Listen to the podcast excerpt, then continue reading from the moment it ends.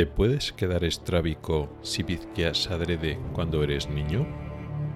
¿Beber alcohol te puede dejar ciego? Vamos a descubrir estas cosas y más porque hoy hablamos de mitos de la visión.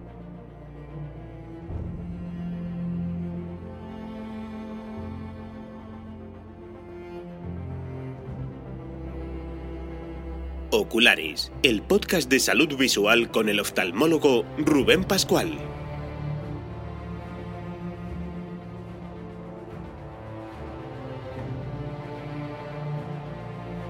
Bienvenido al episodio decimosegundo de diciembre de 2021. Comenzamos.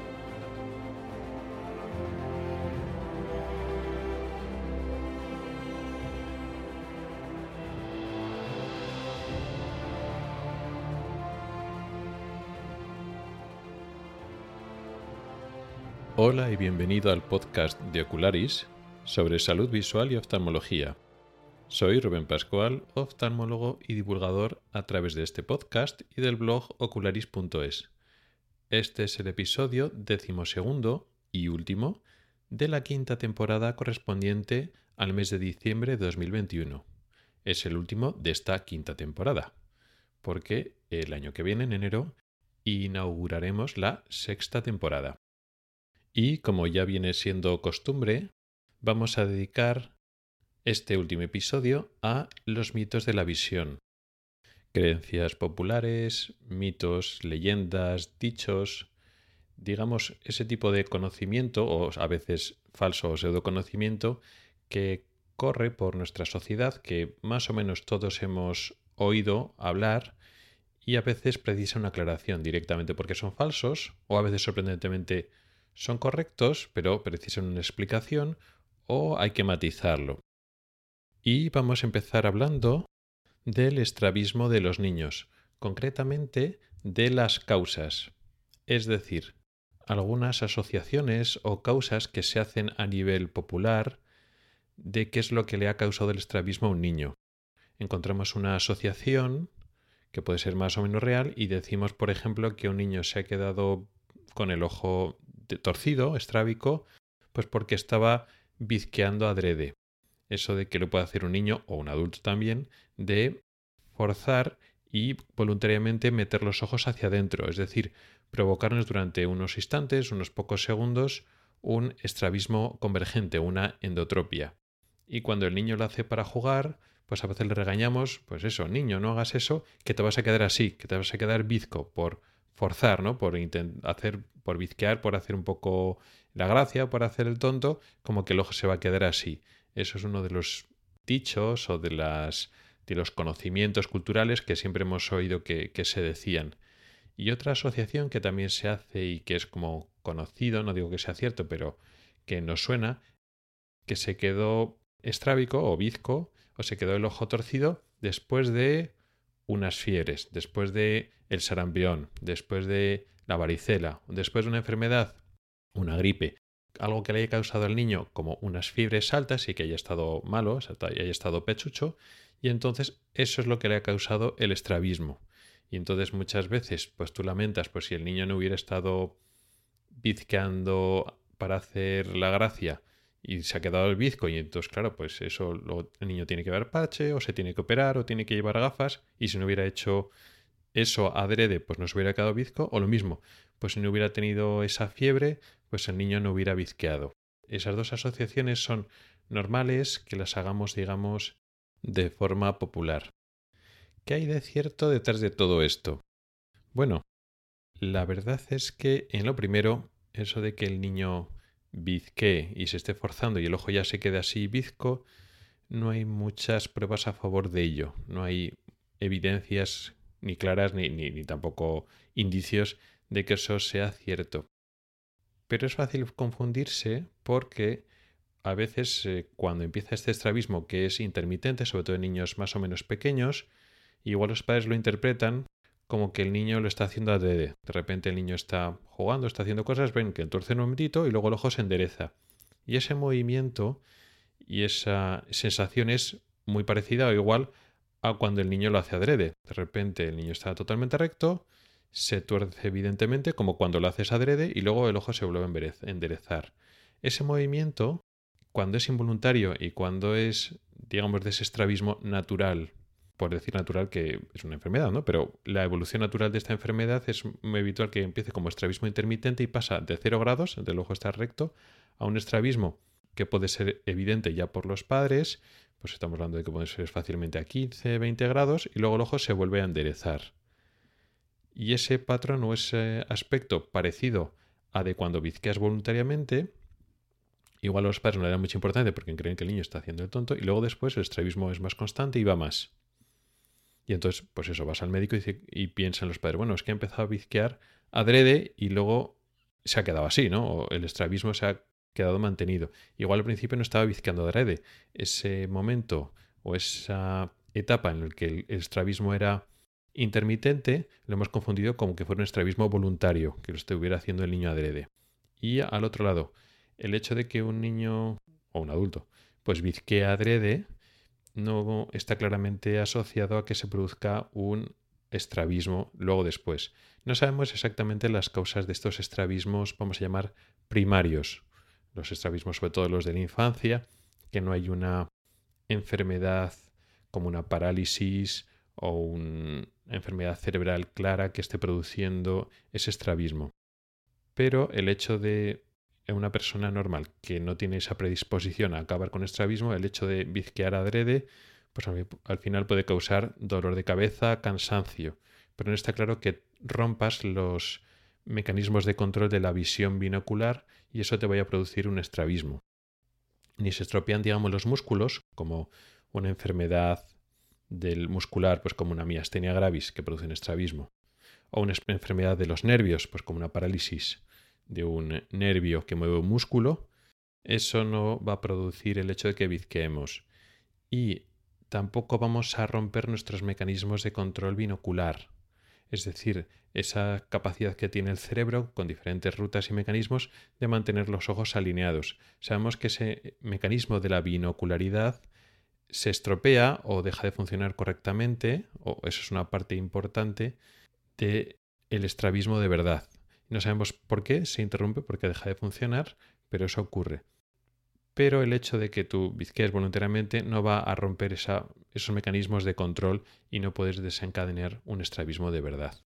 Con lo cual digamos que este mito es falso, pero tiene sentido que lo hayamos relacionado así. Otra cosa diferente es cuando nosotros hayamos una asociación entre una fiebre y aparezca un estrabismo ya el de verdad. Aquí hay una asociación temporal más clara y sí que hay una relación, pero la relación la podemos calificar de real pero indirecta. Es decir, es cierto que ocurre muchas veces que el niño pues no torcía nada, tiene una fiebre y ¡pum! queda un estrabismo manifiesto, que luego después puede empeorar y progresar, pero el niño ya tiene una desviación hacia adentro, hacia afuera normalmente, más hacia adentro, más habitual que hacia afuera, pero de las dos formas. Y no ha ocurrido poco a poco digamos, sin ningún factor externo identificable, como es como pasa en la mayoría de los estrabismos, a veces lo identificamos claramente antes de esta de la varicela o antes de una gripe muy fuerte que tuvo al niño varios días en la cama con fiebre alta, no torcía nada. Y después ya tiene un estrabismo claro. Entonces encontramos esa asociación temporal, una relación causa-efecto, digamos, en relación con el tiempo. Y esto es real, pero volvemos a lo mismo no son las causas internas. Es decir, ese virus del sarampión no ha llegado a los nervios de, que llegan a los músculos del ojo o ha dañado los músculos o ha llegado al cerebro y ha dañado al cerebro y producido una encefalitis que produzca un estrabismo. Bueno, técnicamente podría ser. Podría tener un niño una encefalitis o una meningitis y entre las lesiones neurológicas una de ellas puede ser el estrabismo, sí, eso es cierto. Pero en la mayor parte de los casos que ven los padres contando eso, que el niño empezó a torcer los ojos a partir de una enfermedad infecciosa que causó unas fiebres y un estado de prostración. En la mayor parte de los casos no hay un daño cerebral directo, no. Lo que ha pasado es que esas fiebres, ese estado de debilidad, han desencadenado un estrabismo que estaba latente y que se iba a descompensar de una manera o de otra un estrabismo que poco a poco, unos meses después, iba a ir apareciendo de forma intermitente. Ahora, como ha sufrido el niño una situación de debilidad por la enfermedad, pues eso, la fiebre, la enfermedad infecciosa que fuera, eso ha descompensado y ha desencadenado un estrabismo que de todas formas iba a aparecer. Digamos que el estrabismo es un proceso en el cual se rompe esa coordinación de los dos ojos, pero todavía hay mecanismos que lo intentan compensar. Entonces digamos que el inicio del proceso del estrabismo empieza antes, o a veces mucho antes, que cuando lo vemos que se manifiesta. Hay una lucha entre aquello que intenta romper esa visión binocular o esa coordinación entre los ojos y los mecanismos de control que lo intentan sujetar. Al final, pues cuando gana la batalla esa causa que produce el estrabismo, pues al final vemos el estrabismo. Pero cuando el niño de repente se pone malo, eh, tiene fiebre y tal, ese estado de cansancio hace que los mecanismos del cerebro que controlan ese estrabismo, que se estaría descompensando, no funcione y entonces se manifiesta rápidamente coincidiendo con esa enfermedad. Entonces sí que es cierto que esa asociación causal existe en cierta medida, pero esa, esa fiebre, esa enfermedad, esa infección realmente no es la causa principal, es el desencadenante final. Con lo cual ese niño que no ha tenido que ha tenido esas fiebres, si no las hubiera tenido, más tarde hubiera desarrollado ese estrabismo.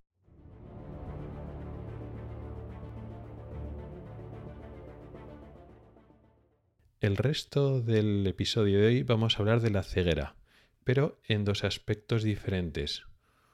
Uno de forma figurada o lingüística y otro de forma real, cuando nos referimos al apelativo de ciego como una persona que no ve. Vamos a empezar al principio, cuando usamos el término ciego de forma figurada o apartada de la significación real con la vista. Cuando hablamos de que una persona se pilla un ciego o alguien va ciego, normalmente decimos que va ebrio, va borracho.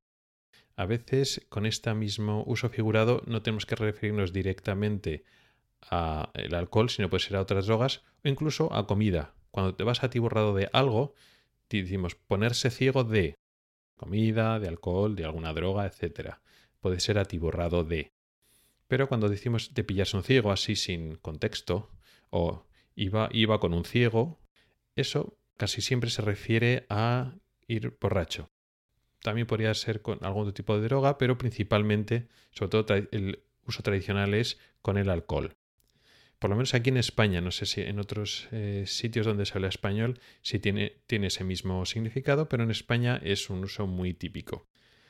¿Tiene eso alguna relación con la ceguera de verdad, con la alteración de la visión? Podríamos pensar que sí, porque muchas veces el que va ebrio, pues aparte que tiene dificultades de coordinación, y parece que no coordina bien la vista o que tiene dificultades visuales, aparte de que también podemos pensar que el ciego ve doble.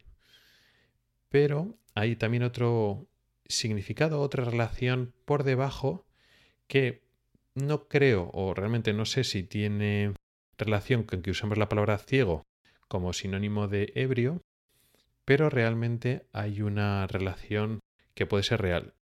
Ahora menos, pero quizá antes más. Y es una persona que abusa de la bebida alcohólica puede acabar ciego de verdad, ciego de que le afecta a su visión. ¿Por qué? Pues como decía, ahora es menos habitual, pero es cuando alguien bebe bebidas alcohólicas adulteradas o de mala calidad pueden contener metanol. Expliquemos esto un poco. Las bebidas alcohólicas tienen, se caracterizan por llevar alcohol, pero el alcohol, químicamente, el alcohol no es una molécula, es un grupo de moléculas. Y cuando hablamos del alcohol de las bebidas, estamos refiriendo al alcohol etílico o etanol.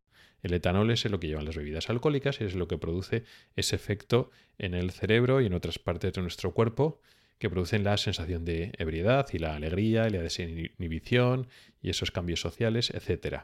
Entonces, el etanol tiene graves consecuencias, es un tóxico a nivel cerebral, a nivel del del hígado, a nivel del corazón y de otras partes del cuerpo y tiene, puede causar muchísimas cosas, pero no tiene un efecto específico marcado, directo o agudo, podemos decir, hacia el ojo. el ojo como un tejido con muchos, muchas neuronas, pues lo mismo que el etanol es un tóxico, digamos, global e inespecífico para todas las células nerviosas, pues sí, en la retina hay muchas neuronas, puede afectar, y también el, etanol a medio o largo plazo puede afectar de diversas formas, pero no muy, de forma muy marcada en el ojo. Entonces, digamos que simplificando un poco, digamos que a nivel agudo el etanol no tiene unos efectos muy marcados en el ojo como órgano.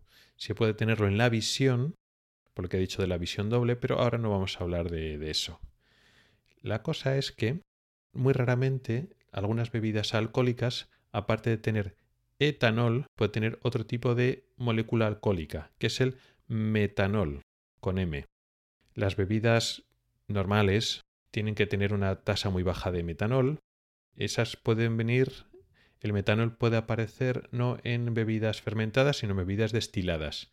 Y las bebidas destiladas comerciales pasan los controles de calidad para que la composición de metanol, la cantidad de metanol que haya sea muy baja. Pero en las bebidas que se hacen artesanales, cuando se hace un destilado casero en casa, ahí puede que fallen los controles de calidad, puede que ese destilado no se haga correctamente, no se hayan medido eh, las, las, temperaturas adecuadas y correctas y entonces ese destilado, esa bebida alcohólica artesanal, ese licor casero, tenga unas cantidades altas de metanol. Y el metanol, a diferencia del etanol, del alcohol de toda la vida, tiene una actividad tóxica muy clara contra varias estructuras, entre ellas el nervio óptico. Realmente no es el metanol directamente como molécula, sino derivados del metabolismo del metanol que se producen en nuestro cuerpo. Pero bueno, no vamos a entrar tampoco a hablar de la bioquímica, de la fisiología del, del metanol en el cuerpo. Basta decir que si uno bebe ese tipo de bebidas alcohólicas adulteradas o que no están adecuadamente controladas, puede tener una cantidad de metanol por encima de las adecuadas. Bueno, adecuadas es un tóxico muy alto, o sea que a lo adecuado es no ver nada de metanol y ya puestos nada de etanol. Pero el metanol es peligroso en una sola toma, es decir, no es el efecto acumulativo, si es acumulativo más todavía, pero si en de una sentada te metes la, suficientemente, la cantidad suficiente de metanol, eso puede ser tóxico directo, agudo, hacia el nervio óptico, los dos nervios ópticos, y entonces te pueden afectar la visión de forma muy marcada. Por eso, en este contexto, podemos entender que antes podía haber ocurrido que personas se hayan quedado ciegas por beber este tipo de destilados artesanales. Realmente esto, esto que ha pasado y por desgracia pues seguirá pasando de vez en cuando, tiene que ver con esta etimología de que use la palabra ir ciego o pillarse un ciego como sinónimo de veridad? La verdad es que no lo sé, lo dudo, pero es una asociación curiosa. Por una parte, el lenguaje que ha buscado esta metáfora o este doble sentido o este sentido figurado de la palabra ciego y luego que la realidad, que el hecho de beber, porque esto no se produce bebiendo otras cosas que no sean licores alcohólicos. Es decir, el metanol no lo encontramos en otras bebidas que no sean alcohólicas o en comidas o en otros derivados que... Es decir, cuando alguien se intoxica por metanol es porque estaba bebiendo una bebida alcohólica, adulterada, pero bebida alcohólica. Con lo cual hay esta relación entre beber, beber alcohol, y quedarse ciego cuando esta bebida alcohólica es de mala calidad.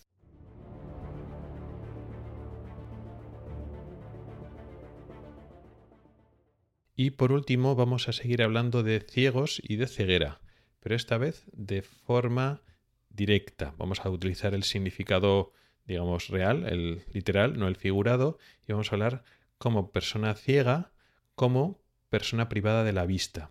Eso es el significado de la Real Academia de Lengua Española, es el significado oficial. Y cuando nosotros pensamos que alguien está ciego, pues pensamos eso, alguien que no ve, que está privado del órgano de la visión. Y esto es cierto como significado teórico, pero luego en la práctica utilizamos esa palabra para personas que no están privadas completamente de la visión, pero en la práctica utilizamos esa palabra porque se comportan como tal. Me explico. Una persona con ceguera total y absoluta, es decir, el significado estricto de la palabra, de privado de la visión, sobreentendido como totalmente, significa que no ve nada, absolutamente nada, ni siquiera la luz que haya delante de sus ojos, porque los ojos no funcionan para nada, por alguna enfermedad muy grave de los ojos, o incluso una persona que, está, que se ha privado de ojos funcionales. En ese caso hay un término médico más técnico que lo define exactamente, que es amaurosis.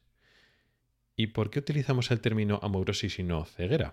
Bueno, porque ceguera no se utiliza con el significado que hemos dicho antes literal de la Real Academia de Lengua Española. No hablamos de ceguera y de ciegos a una persona totalmente privada de la visión, totalmente en el sentido de que no percibe absolutamente nada.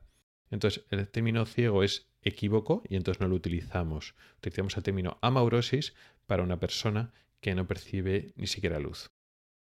Vamos a pensar en una persona con una visión bajísima, bajísima, en la cual sus ojos o alguno de sus ojos es capaz de recibir cuando hay algo de luz. Pero nada más, ni siquiera sabe si esa luz viene de arriba, de abajo, de izquierda, de derecha, ni siquiera ve objetos moverse delante de la luz. Simplemente cuando está totalmente a oscuras, sabe que está a oscuras. Cuando hay buena iluminación, percibe algo de luz y ya está. Bueno, pues esa persona realmente no puede hacer nada con su vista porque esa visión de solo percibir la luz no es realmente útil. Pero no, esa persona no es amaurótica, eso ya no es amaurosis, con lo cual no podemos utilizar el mismo término para esa persona. Pero esa persona, en la práctica, es ciega porque se comporta como si estuviera ciega. ¿Qué más da que veas luz o que no veas luz en la práctica habitual? Si es una persona pues que necesita manejarse sin la ayuda de la vista y para muchas cosas necesitará la ayuda de otras personas para manejarse o realizar ciertas actividades. Con lo cual, una persona que solo percibe luz, en la práctica es ciega, pero no es amaurosis, no, no está privada totalmente de la visión, aunque solo percibe la luz, realmente pues no es una visión muy útil. Vamos a suponer que esa persona, aparte de ver la luz, pues eh, si le pones los dedos a la mano muy cerquita del ojo, a 5 o 10 centímetros, y la, y la agitas y la mueves, ve que algo se mueve en su campo de visión. Pero ya está, ni siquiera ve tu mano, ni siquiera es capaz de contar los dedos si se los mueves delante, simplemente has visto, percibido movimiento. Pues lo mismo, pues tiene visión, sí, incluso tiene mejor visión que el ejemplo de antes, que os lo vi a luz.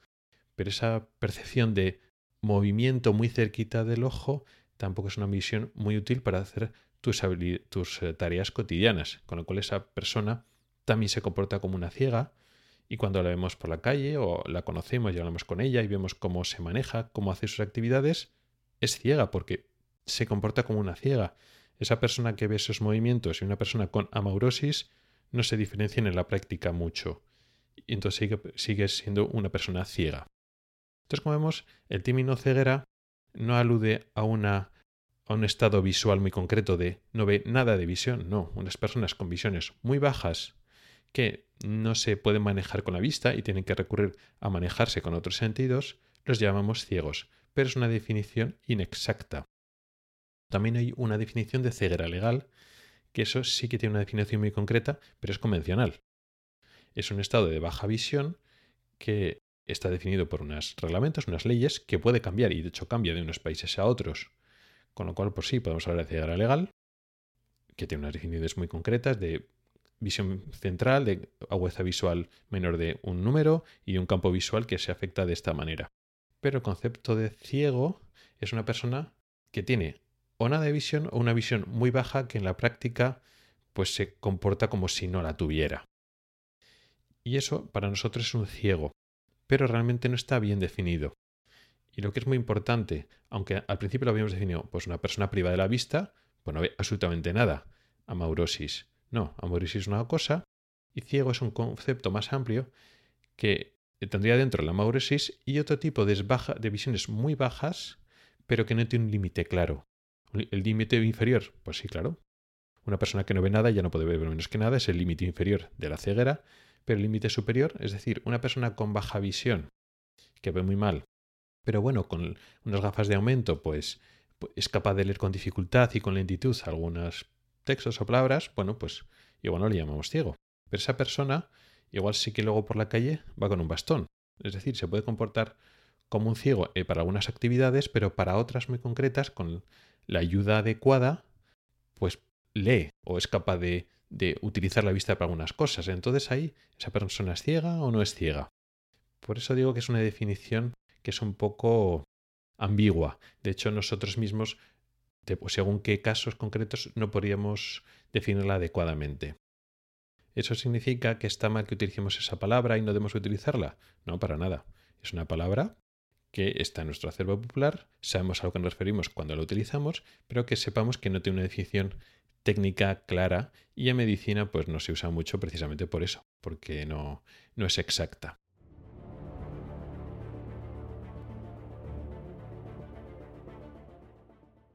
Y bueno, poco más. Ya hemos estado hablando de unos mitos de la visión que no hemos tocado en episodios, en partes anteriores, en años previos, pero que me han parecido suficientemente interesantes y populares y conocidos como para merecer la pena hablar de ello. Este será el último episodio de esta quinta temporada y ya llevamos un lustro con el podcast. Quería dar las gracias a todos mis oyentes por estar ahí, sois los que me impulsáis a seguir con este proyecto, así que muchas gracias por oírme, por el apoyo, por los comentarios, por lo que me escribéis pues, por correo electrónico, por el grupo de Telegram, por redes sociales, etc. Y también tengo que anunciaros que el año que viene, cuando empecemos la sexta temporada y pasamos este primer lustro, lo dejamos atrás y vamos a por el segundo lustro, voy a cambiar un poco el formato del podcast, tanto a nivel, digamos, de producción, de, de música, etcétera, como más importante a nivel de contenido. En vez de hacer un episodio monográfico, tengo pensado, es decir, con un tema principal, tengo pensado hacer varias partes en el episodio. Pero bueno, en vez de contároslo ahora, prefiero ya el siguiente episodio, el que esté en la siguiente, temporada, prefiero que lo descubramos directamente cómo funciona. Y hasta aquí el episodio de hoy. Muchas gracias por el tiempo que has dedicado a escucharme. Mi correo electrónico es ocularis.ocularis.es. Recuerda que también me puedes escuchar en Spotify y que tenemos un grupo en Telegram al que puedes entrar. En las notas del programa tienes mis cuentas de Twitter, Telegram y Facebook. No dudes en contactar conmigo para cualquier sugerencia. También encontrarás enlaces a artículos específicos del tema de hoy en el blog ocularis.es. Puedes comentar y poner tus valoraciones en mi blog y en las plataformas de Apple Podcast, Evox y Spreaker. Hasta el próximo episodio, hasta la próxima temporada.